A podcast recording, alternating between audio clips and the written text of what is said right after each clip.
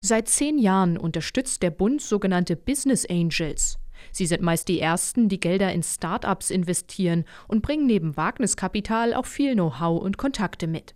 Deswegen zahlt ihnen der Staat einen Teil ihres Einsatzes über den Investzuschuss steuerfrei zurück.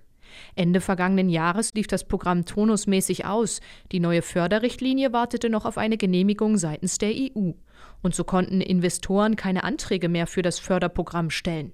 Franziska Teubert, Geschäftsführerin des Bundesverbands Deutsche Start-ups. Also es war natürlich sehr, sehr gefragt. Ähm, deswegen haben wir auch alle mit den Hufen geschart, dass es jetzt endlich auch weitergeht. Und dieser ja, sechs Wochen Gap von Ende Dezember bis jetzt Mitte Februar, der war schon sehr kritisch, weil viele Business Angels auch gewartet haben, bis der Investzuschuss wieder da ist. Deswegen ähm, umso froh sind wir, dass es jetzt auch endlich weitergeht mit dem Zuschuss. Vor einigen Tagen kam grünes Licht aus Brüssel.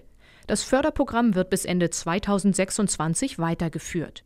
Pro Jahr stehen knapp 46 Millionen Euro für Investzuschüsse zur Verfügung und der Start-up-Verband rechnet weiter mit einer großen Nachfrage. Die Business Angel werden mit dem Investzuschuss gefördert, indem sie einen Teil ihrer Investitionen bezuschusst bekommen aus der Investförderung.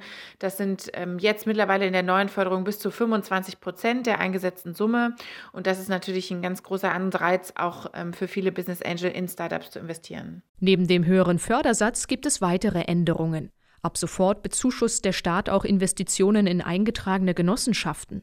Die Fördersumme wird generell nach oben gedeckelt. Besonders aktive Wagniskapitalgeber, die mehr als 400.000 Euro investieren, fallen aus der Förderung also künftig heraus.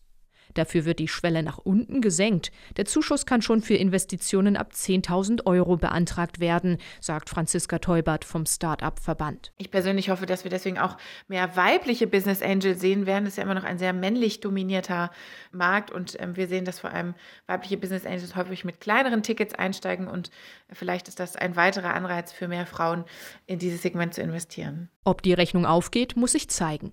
Laut dem German Venture Capital Barometer hat sich das Geschäftsklima im deutschen Markt für Wagniskapital Ende vergangenen Jahres spürbar abgekühlt.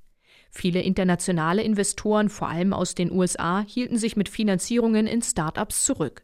Umso wichtiger sei eine kapitalstarke einheimische Investorenszene, heißt es vom Bundesverband Deutscher Kapitalbeteiligungsgesellschaften. Er berechnet das Barometer gemeinsam mit der KfW Bank. RBB 24 Inforadio vom Rundfunk Berlin-Brandenburg.